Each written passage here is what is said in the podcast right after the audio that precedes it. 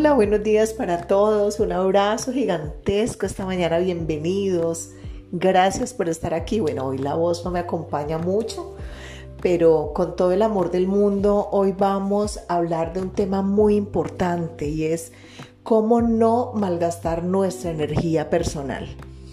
Eh, vivimos siempre pensando cómo hacer ahorros de energía en nuestra casa de diferentes formas desconectando electrodomésticos, maximizando un faro, un foco de luz para que ilumine dos ambientes. Bueno, asimismo tenemos que hacerlo con nuestra propia energía.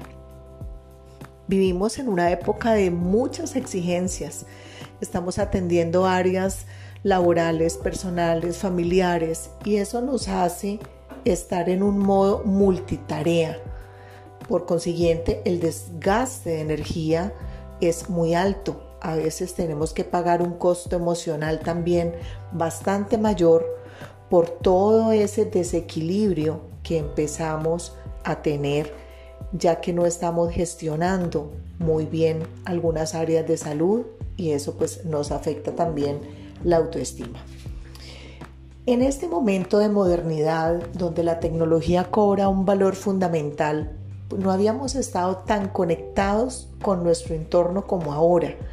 Y eso pues nos da un cierto grado de seguridad, podemos tener el control de cada una de las áreas de nuestra vida solo con tener el teléfono en nuestra mano. Pero esa conexión nos produce una información que requiere nuestra atención. Y a veces la mente pues no la podemos enfocar en varias cosas al mismo tiempo y hemos escuchado hablar que tenemos que disfrutar es el aquí y ahora. O sea que este es un reto bastante grande. ¿Y por qué se los explico de esta manera? Mire, pongámoslo así. Cuando estamos en casa con nuestra familia, no nos concentramos y no estamos disfrutando plenamente de ellos porque seguimos atendiendo en el WhatsApp algunas tareas que hemos dejado pendientes del trabajo o algunas llamadas que nos van a ingresar. Y cuando estamos en la oficina, pues estamos atendiendo algunas situaciones de casa. Quizá tenemos uno de nuestros hijos enfermo, nos afecta alguna situación personal de discusión con nuestra pareja.